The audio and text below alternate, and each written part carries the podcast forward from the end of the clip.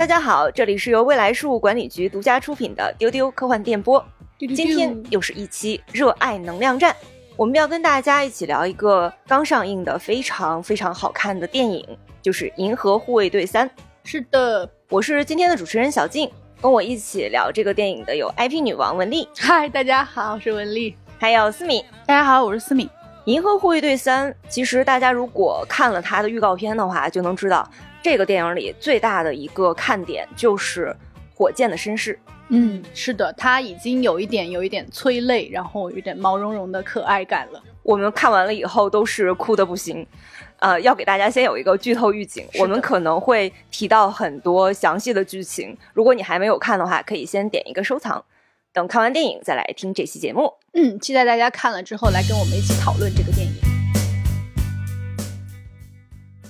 那我们先来看一下这个《银河护卫队三》。它整个是一个什么样的故事呢？嗯，它整个的故事最开始是火箭浣熊被打伤了，然后大家发现没有办法去使用那种救护带，因为它身上有个密码装置，这个密码装置是不能够看清楚它的构造的。然后这个时候，银河护卫队就是发现他们其实并不了解火箭浣熊，为了就是要救火箭浣熊，然后破解他身上这个密码呢，他们就踏上了冒险的旅程，然后去了很多地方，就是为了把火箭浣熊给救回来。他们的线索呢，只有火箭身上的一个编号。这样，这个电影其实是双线叙事，就是银河护卫队一边在寻找这个破解密码，并且把浣熊给救回来的这个方法，一边呢就是通过火箭浣熊的视角去探索他的过去以及他的身世和来历。在这个片子里边，我们看到了小时候的火箭，嗯，就是实在是太可爱了，而且我们也知道了他的这个。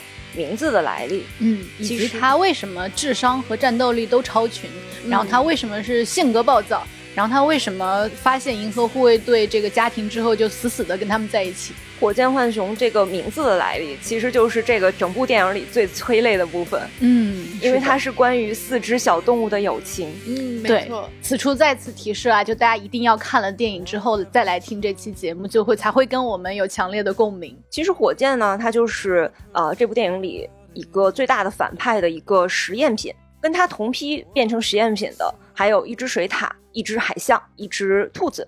嗯，他们是没有属于自己的名字的，他们只有编号。那火箭的编号就是八九 P 十三，也就是说，他已经弄死过八十八批小动物了。嗯，然后这四只动物，它们被关在一个牢房里，火箭是最后一个被关进这个牢房的。那个时候，他刚刚经历了身体的改造，又害怕又疼痛。这个时候，水獭莱拉就安慰他说：“这一切都会过去的。”然后拿了一块布来给他擦这个伤口。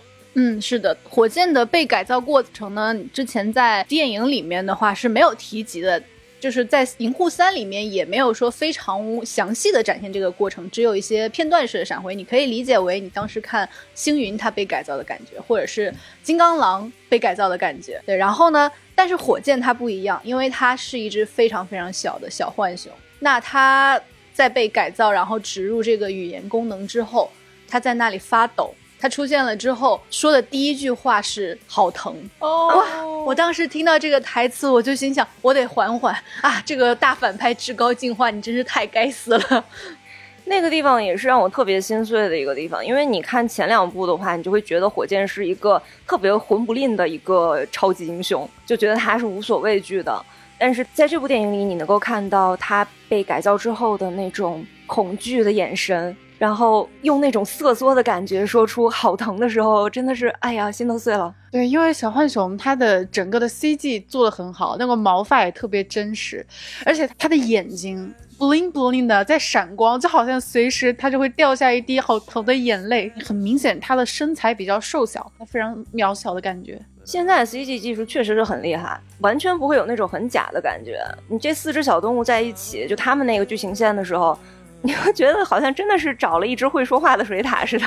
然后火箭登场之后，他的其他三位朋友的登场，相信也是给看过的朋友就是留下了非常非常难以忘怀的印象。首先，那个水獭莱拉，它有着很温柔的声音，但是它出现了之后，它是没有上肢的，它的上肢是很细的机械臂。然后有一只海象，海象它是没有脚的，它是下半身被改造成了轮子。然后还有一只非常可爱、非常 Q 的小白兔，居然是做成了蜘蛛形状的那个机械腿，然后带着一个嘴套。然后有很多人说看完这个。小兔的形象会想到《玩具总动员》里面有一个爱改造玩具的坏男孩，他把一个婴儿玩具的头像放在了一个蜘蛛的那个头像上，就说这种惊悚的感觉突然就相通了。我非常喜欢那个小兔子的角色，他看起来就是被改造成了一个很恐怖的样子，但是他说话的声音却是非常软萌可爱的。对，是的。然后他们四个，我感觉是上幼年的小动物相遇之后。他们虽然被改造的面目全非，但是他们有一些本能的快乐，比如在一起玩游戏、扔东西的这种，然后几个几个小动物笑成一团的那个感觉。而且大反派在改造他们的时候，还对他们撒了一个谎，就说你们只要是被改造成完美的样子，你们就能够进入到一个完美的世界里。这个世界就是由你们这样的完美的动物所构成的。但其实他根本就没有想让他们活下去，对，只是把他们当做试验品。试验品。对他们就怀抱着这种对新世界的憧憬，就想说我们四个作为实验品，现在是没有名字，那我们出去之后一定要有名字。于是他们四个小朋友就躺在地上，畅想着并不存在着这个蓝天，就往上看。他们就想说起什么名字呢？那水獭就给自己起名为莱拉，他觉得是个很美的名字。呃，海象就给自己起名叫大牙，因为它的牙齿很大。然后兔子就说。那我就叫板板吧，因为我躺在地板上。就由此可见，兔子真的是一个思想很单纯的小朋友。然后呢，该火箭了。火箭他想，我要叫什么呢？我可以造一个东西。它能飞行，那就火箭吧。这样我可以带着你们三个都能看到我们想要看到的蓝天。嗯，于是呢，它从此以后就叫做火箭了。哦，此处还有一个彩蛋，就是在之前的银护的电影里面和所有的复联电影里面，就是遇见火箭的人都不知道它到底是个啥，就随便叫它，就是啊小熊猫啊小老鼠小耗子小狗。然后呢，火箭都说我是火箭，我不是别的东西，是因为火箭它没有对这个。浣熊这个种族的概念，他从小就生活在实验室中。在这个《银狐三》片尾的时候，有一幕特别感动，就是火箭他看到了非常非常小的一群 raccoon，就是小浣熊。然后呢，他在那个牌子上看见他们的物种的名字就叫做浣熊，他终于认同了自己的这个身份。那在《银护三》这个结尾之后呢，火箭它的名字就叫做火箭浣熊了。到后面有一幕他自我介绍的时候，他就直接就这么讲了，说我是火箭浣熊。那个地方还挺感动的，就是他找到了自己来的方向。大家在看到《银河护卫队三》的海报的时候，基本上所有人看到这个海报都会有一个疑问：那个狗是谁？对，怎么有一个狗狗在 C 位？而且它穿着那种宇航员的衣服。这只狗在电影里的名字叫太空狗 Cosmo，其实它是有原型的，它的原型是苏联的太空狗，名字叫莱卡。莱卡也是一个女孩子，嗯，她当初是一只流浪犬，然后被选中参与到他们的太空计划中。它是第一只进入地球轨道的狗。Cosmo 是一只非常厉害的狗。首先，它的寿命特别长，它是从苏联时代一直活到电影设定的那个年代的狗。哦，老前辈呢？对他自己就说了这样的台词，就说他曾经在苏联时代进入过太空。那 Cosmo 除了寿命长之外，还有哪些超能力呢？它是被增强了。狗狗本来就很强的听觉和嗅觉，而且它还有这个灵能，那就是靠意念移动东西。对，它能够靠意念移动非常强大的东西。它前面的时候，它就是表演了那种移动类似于小石块的东西。我还心想，哦，这个狗还挺厉害的，蛮有一些小把戏。结果到后面的时候，发现哦，它能把两块那种特别高的墙同时移动起来。然后把那个敌人砸扁在中间，就真的非常厉害。而且他在关键的时候也把两艘船紧紧的接在了一起，等于是狗狗立大功。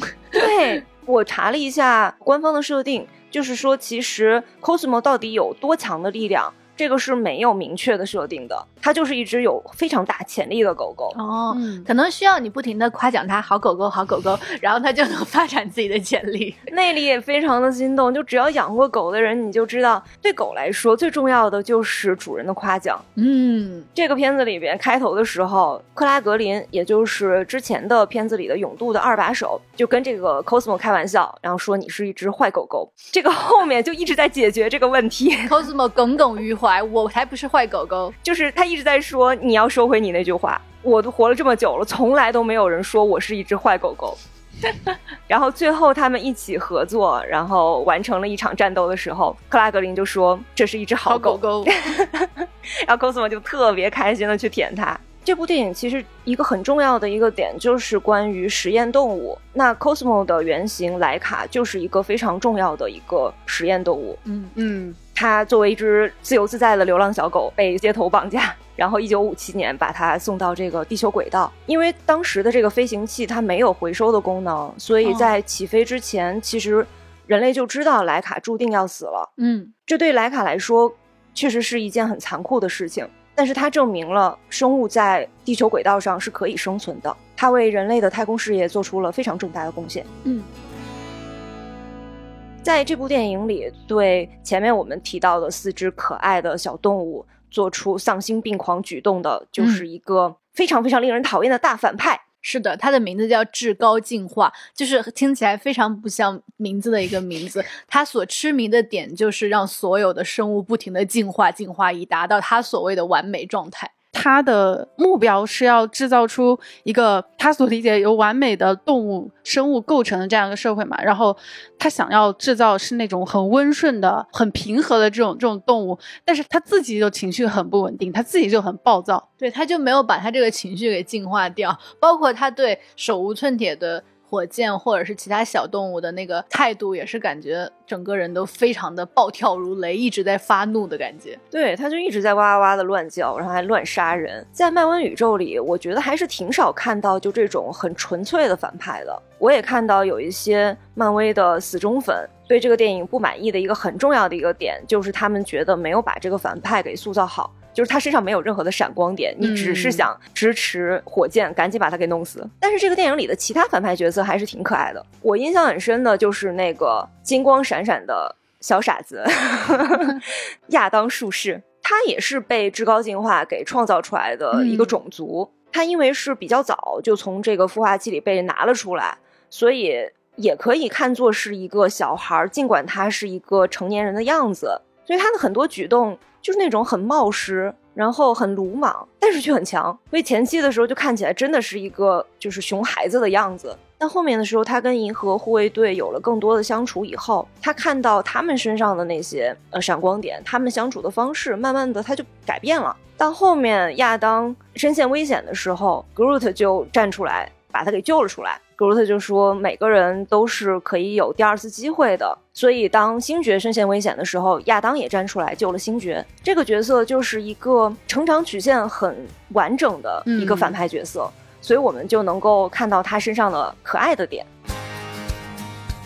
这个电影另一个非常吸引人的一个魅力，就是它里面有各种各样的怪物，嗯，属于那种好恶心但想再看一眼的东西。是的，是的，就是看完感觉很 cut，但是又觉得有一点难以忘怀。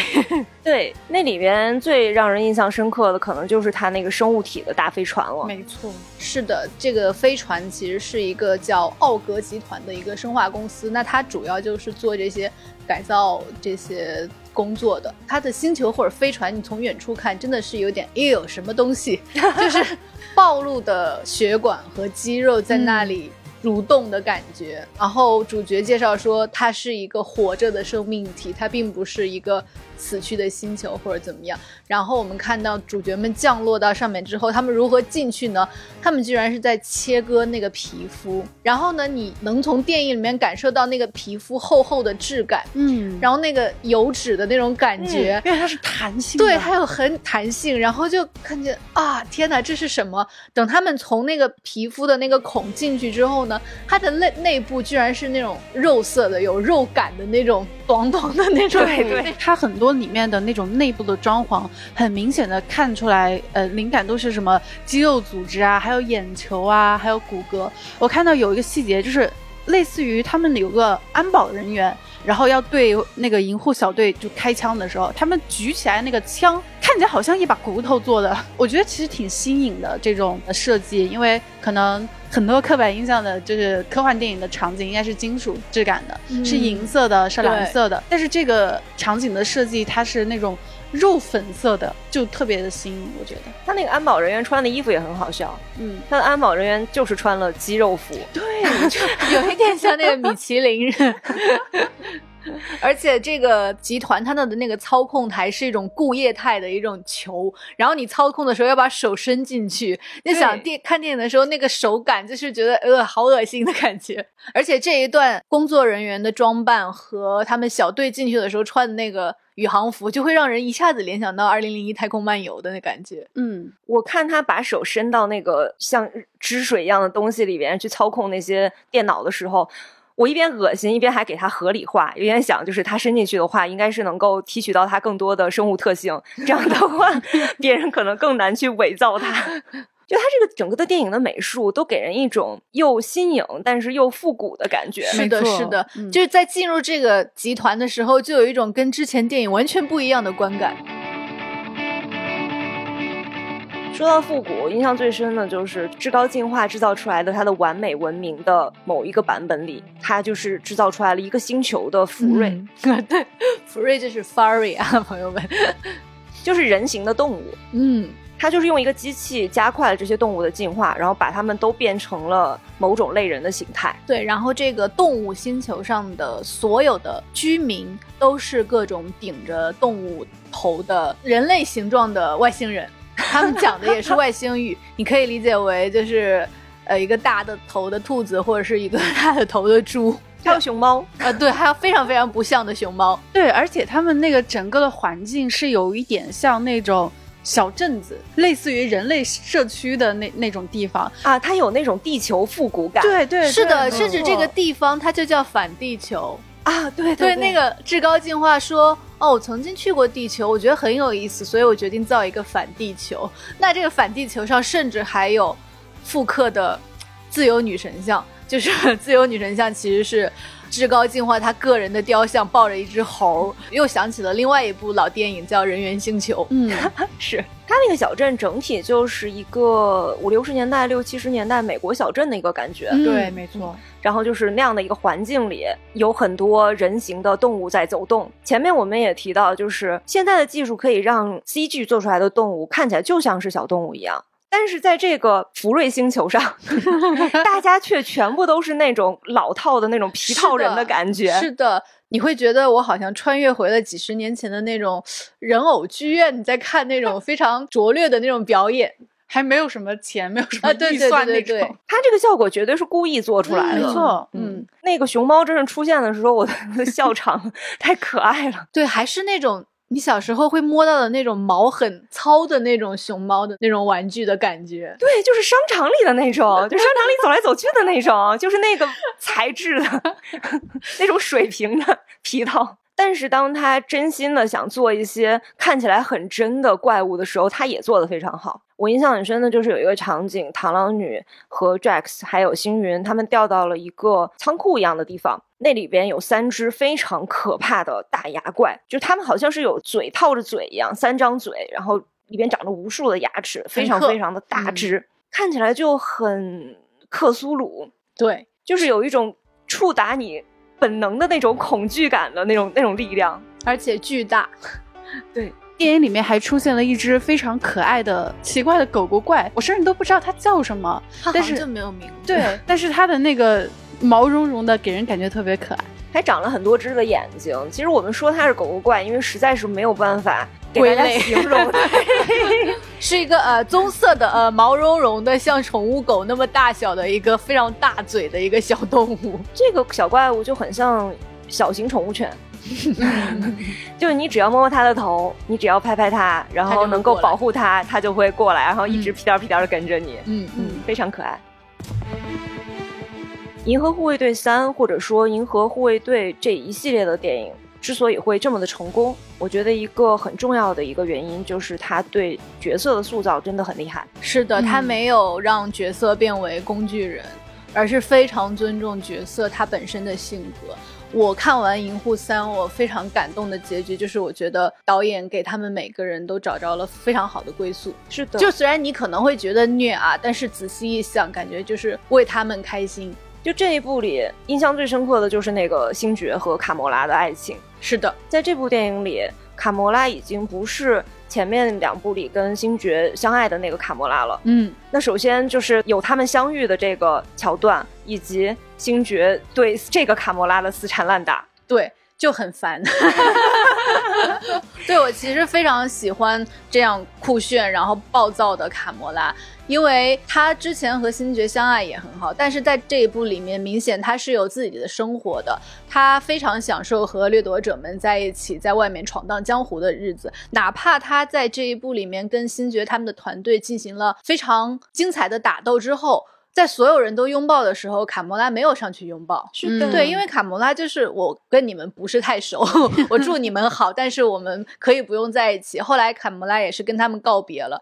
然后呢，还让我很开心的是卡魔拉和星云他们的这之间的亲情，因为在第一部的时候，两个人真的是非常拧巴，就是一定要杀死对方的那种。然后在第三部里面，他们已经可以只用很有默契的哼一下鼻子就知道对方的意思了。嗯，就这种姐妹情也很感动哦。而且我去迪。士尼玩的时候有一个表演，是所有的复联的女英雄们出来。那除了卡魔拉以外，还有黑寡妇，然后惊奇队长，然后黄蜂女这些，其他的女英雄都非常友好的对小朋友说啊，看你的拳头，你的拳头很有力，你太棒了。卡魔拉就在旁边站着抠手指说嗨，这种 太对了，太酷了，这就是卡魔拉。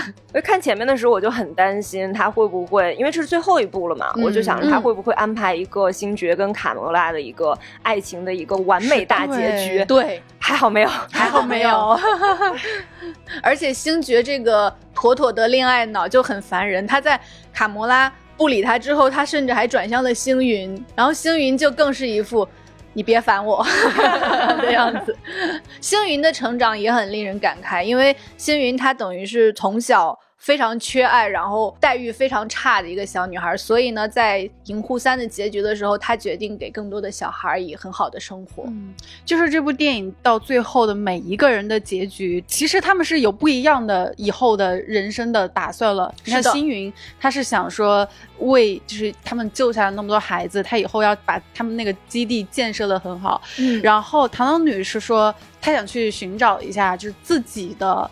目标是的，螳螂女简直太酷了。对，螳螂女最后她离开的时候，她就一个人转过脸去，然后身后就有三只，她呃应该是驯服的，嗯，大牙怪就跟着她。然后之前的一个片段里面，德雷克斯还跟那个螳螂女说：“要不我跟着你吧，我跟你一起去吧，我可以保护你啊。”然后螳螂女就说：“我不用你保护呀。”就是那一幕就觉得哇，螳螂女也是也有自己的成长了。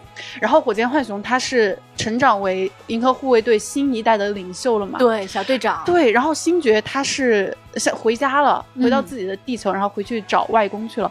就每一个人都各自有各自的奔赴了，但是他们那种。深刻的情感还是在的，我觉得对，而且还有刚才大家没有提到的德拉克斯，就 Drax，其实他一直像一个野兽一样。然后呢，其实大家还记得他第一部出场的时候，他是妻子和女儿都被灭霸他们那一方杀害的一个非常悲惨的角色。然后呢，在《银护三》里面呢，有一个台词，星云说：“你就是天生的好爸爸。”嗯。就是 Drax 终于可以，就是能够继续拥有享受一些照顾下一代的快乐哦。就是这一部电影里面每一个角色的成长弧线都非常完整。在结局那里，他们不仅救下了所有的反派，反派他们最后进化出来的是很多的小孩子，就是这些小孩子吃的又少，然后又聪明，然后又非常的温顺，在他们眼里是一个完美的一个生物，他们就是想用他们来。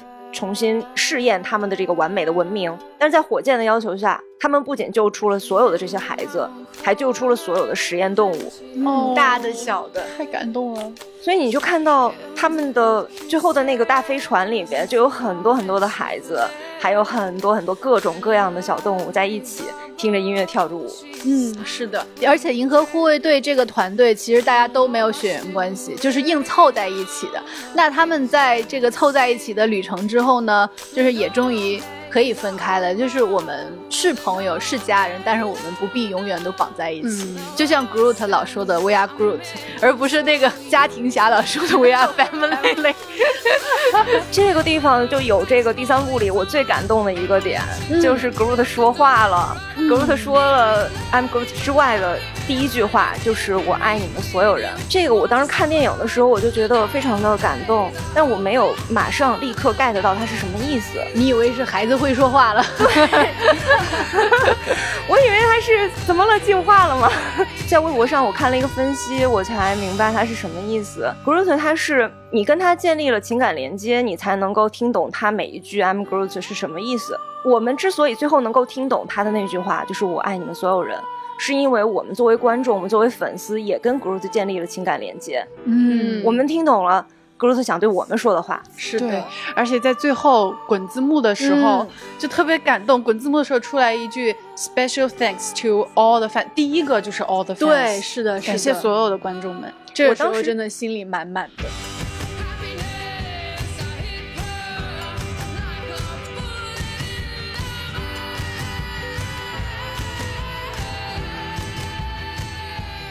至此，我觉得《银河护卫队》真的在漫威系列里面画上了一个非常好的句号。因为《银河护卫队》在漫威系列里很特别，它的第一部是二零一四年，就是它的这个团队啊，就是很边缘，里面的人呢都很傻，是武力值也就那样。然后呢，你 你当时会更被什么钢铁侠呀、美国队长这些主角给吸引过去，就感觉看《银河护卫队》是看个乐子。但没有想到，到了二零二三年，因为其他主角的各种电影影视作品的拉胯，所以显得《银河护卫队》表现的特别好。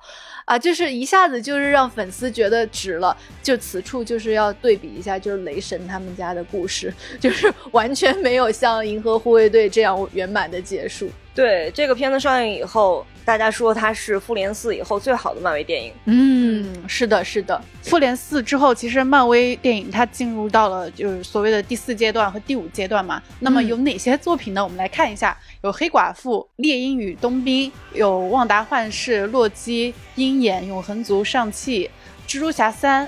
奇异博士二、雷神四，还有一部剧是女浩克，还有黑豹二和蚁人三，嗯就呃，就真的是不负众望。对，就是实至名归，嗯实至名归，就是复联四最后，每复联四后最好的漫威。对，其实就我个人来说，在那个灭霸他打响响指的那一刻，我的脑内就是一团乱麻了，实在是有太多人要记了。我每次看漫威电影之前，我要查好多资料，但是呢，你之前的那个阶段，它的各种星座的质量是很在线的，就是你有动力查，你查完可能你能获得双重的快乐。但这两年新的电影和电视剧呢，我确实是一部都不落，我都看了的。但是呢，看的过程是这样子的，我相信有很多人可能跟我一样啊啊，就是这部剧的彩蛋呢，它接着下一部电影。那下一部电影 看完了呢，它片尾的彩蛋又连着一部剧，就是你这么无穷尽，这是干啥呀？我就觉得我们很努力的在记了，而且我已经能够把非常多很过誉的剧和电影看完了。我觉得我已经是一个非常支持漫威了。结果每每次到彩蛋都有一种漫威说让我来考考你，看你笔记记得对不对？就我就觉得看了个寂寞。对他到后面的那些剧情真的很复杂，就是什么这个是打响指之前还是打响指之后，这个是第几代的这个角色，然后他们是哪个宇宙的角色，哇，真的好复杂呀，看不懂看不懂。对，而且完全也不精彩，就是你做了非常多功课之后，你就觉得我看了个啥，然后终于我们来到了银护三，就是你可以忘掉很多那种非常有门槛的知识，你只用记住一些基础的知识就好。只要你看过前两部，你再看这一部，你会非常非常开心。嗯而且没看过前两部，其实问题也不大，也能对对对看懂。对对，是。雷神四和女浩克那段时间，就去年那段时间，有很多影评人和粉丝都在说一个问题，就是漫威电影的这个特效好像开始拉胯了。啊，是的，对，好像开始觉得，嗯，就是这个特效不是漫威电影一直以来的招牌吗？就是感觉不是很好看了。但是《银河护卫队三》完全没有这样的问题，就是至少它是不会暴露出那种特别大的问题，然后影响你的观看体验的那种。对，是的，像刚我们说的那个生物，对对对，飞船和那种动物星球那种，它只是为了追求一种 cult 和一种复古的画风。对。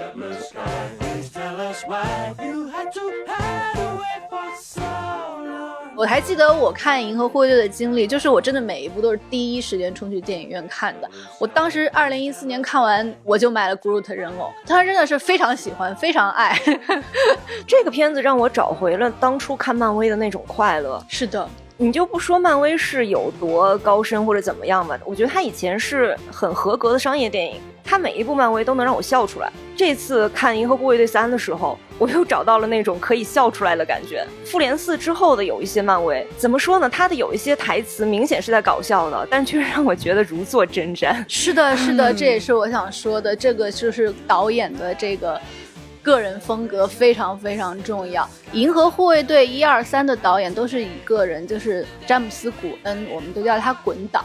那滚导他本人真的是有一些很奇怪、很独特、很恶趣味的幽默表达。当然，他前两年曾经因为不当言论，就是有过那个解雇的风波。但我们仅仅论作品来说，《银河护卫队》这个系列啊，在漫威电影它的这种。爆米花的公式里面是非常有有特点的，嗯，对吧？它的笑点是很自然的，你会觉得怪怪的、宅宅的，但是。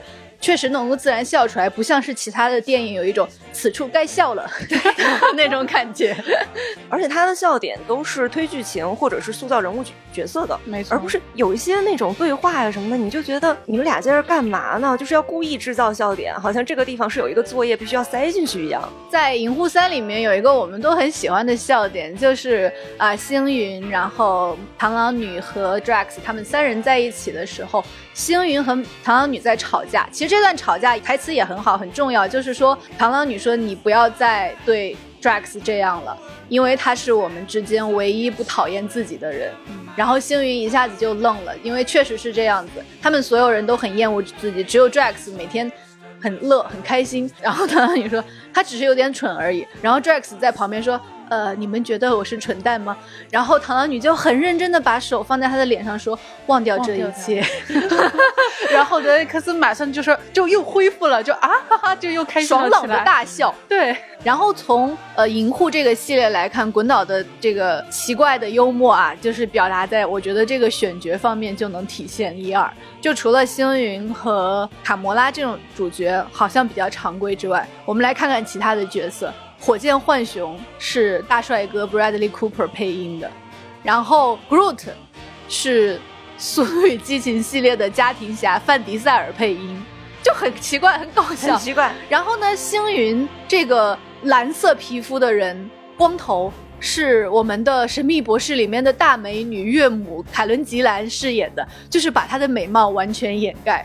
嗯，还有说到这种美貌被完全掩盖，在。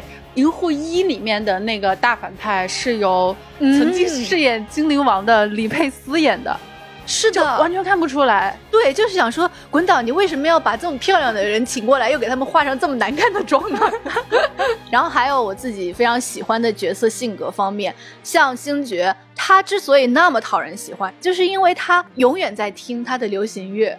而且呢，他非常无厘头。比如说，像刚才思敏提到的第一部里的反派的时候，那个反派要大杀四方的时候，星爵突然在他面前开始跳舞，说：“现在我要跟你尬舞斗绝。”然后就是 Groot。以我本人的经验来说，在《银河护卫队》第一部之前，很少有 Groot 这种树人，而且不会说话的这种有点蠢但是又很厉害的角色出现。而且在第一部里面，Groot 是牺牲了，然后第二部呢又有又以一个小小的树宝宝回归，那第三部是一个暴力的 Groot 青年的形象，就感觉这个形象还是真的很多变，然后能够一直被大家喜爱，而且难得的是他的台词永远就只有基本上一句 I am Groot。而且还是能够被这么多人都记住。这个片子也让我重新认识了范迪塞尔这个演员，让我觉得范迪塞尔真的是非常有演技的，因为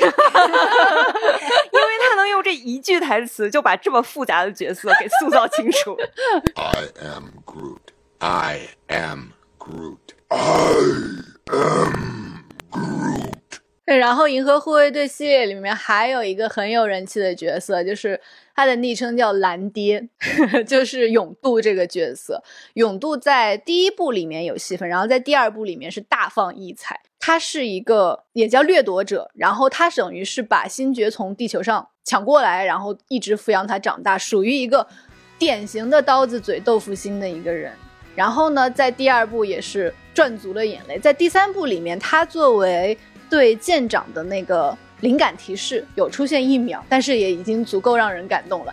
这个角色的演员，他的扮演者叫迈克尔·卢克，是我当时追欧美圈的时候啊，《行尸走肉》电视剧里面饰演弩哥他哥哥的一个人。如果他有人追这个剧的话，一定跟我有同样的感受，就是这个人虽然面相看着很凶，但是他一登场你就知道他绝对是一个好人。永渡除了他自己的武力值很厉害以外，他有一个非常可爱的点就是。他作为一个脾气暴躁的人，他很喜欢收集很小的娃娃摆件，放在他自己的飞船上，就是你就觉得啊，有点可爱。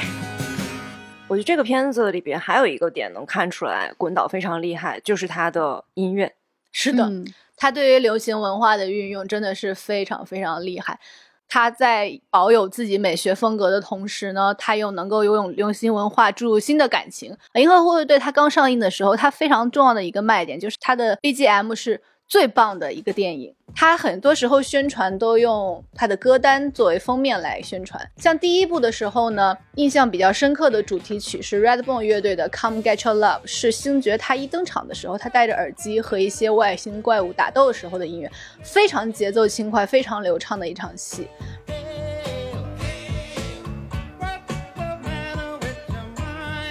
然后在第二部的时候呢，是一个我非常喜欢的主题曲，是《The Chain》，是英国乐队组合 Fleetwood Mac 的一首歌，是一九九七年的歌，等于都是对于角色设定来说，都是星爵他曾经的十年在地球上的回忆里面的歌。然后这首歌呢，是第二部中星爵和他的那个所谓的星球爸爸在一起打架的时候的那个音乐，那个场景配上这个音乐，真的是有一点恢宏的感觉。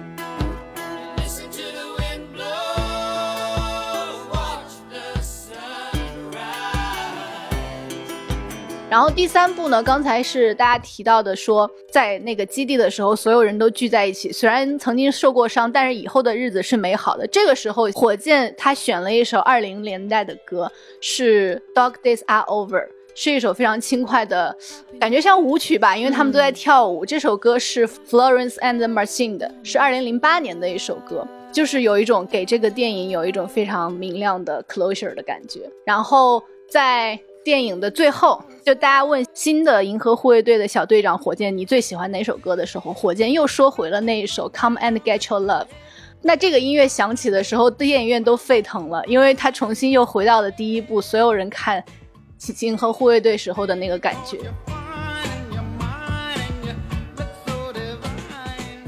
音乐真的是非常奇妙的东西，就算你没有办法像文丽这样。对欧美的这个流行音乐如数家珍，就比如像我，我可能就是看那个字幕啊，就好听啊，没听过，看那个歌的歌的名字，因为他每次出来一首歌的时候，那底下字幕都会有歌名和那个呃唱歌的那个乐队。我看的时候就觉得，哦，原来这首歌叫这个名字啊，啊，真好听呢。是的，但是我依然感受到了这个电影的快乐，就是音乐给这个电影的加成，就是因为它。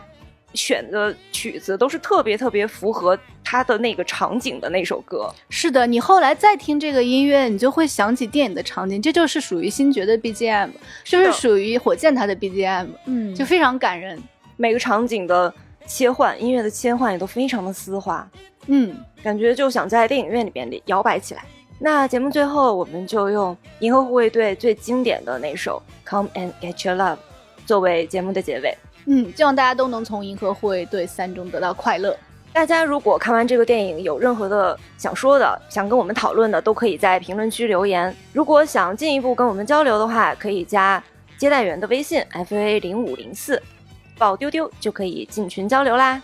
嗯，也欢迎各位做书、电影、百货商品的各种合作方来丢丢投放广告。你可以跟接待员说，或者跟商务邮箱发邮件，就在我们节目文稿的下面的介绍内。